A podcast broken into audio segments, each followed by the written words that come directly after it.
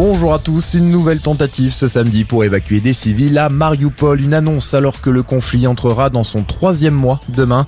Le secrétaire général de l'ONU, Antonio Guterres, est lui attendu la semaine prochaine en Russie où il sera reçu par Vladimir Poutine avant de se rendre deux jours plus tard en Ukraine où il s'entretiendra avec le président ukrainien Volodymyr Zelensky.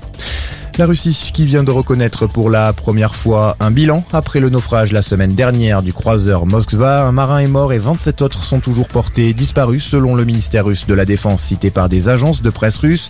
Le naufrage du Moskva est largement considéré comme une humiliation pour la Russie. Elle affirme que le navire a sombré à cause de l'explosion de munitions alors que l'Ukraine revendique l'avoir elle-même neutralisé.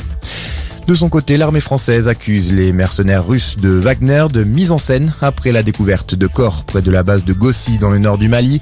Des vidéos prises en drone par l'armée française montrent des hommes recouvrant ces cadavres avec du sable dans le but, selon l'état-major, d'accuser la France d'exaction. Dans l'actualité, également J-1 avant le second tour de la présidentielle, la période de réserve a débuté depuis minuit. Marine Le Pen et Emmanuel Macron ainsi que leur soutien n'ont plus le droit de s'exprimer jusqu'au verdict des urnes demain soir, interdit aussi de publier des sondages, et ce alors que la France de l'outre-mer commence à voter aujourd'hui, décalage horaire oblige. Ouverture à midi des bureaux de vote à Saint-Pierre et Miquelon. À la page des sports du rugby, le 15 de France féminin en route vers le Grand Chelem. Les Bleus se sont largement imposés 33 à 5 hier à Cardiff face au Pays de Galles.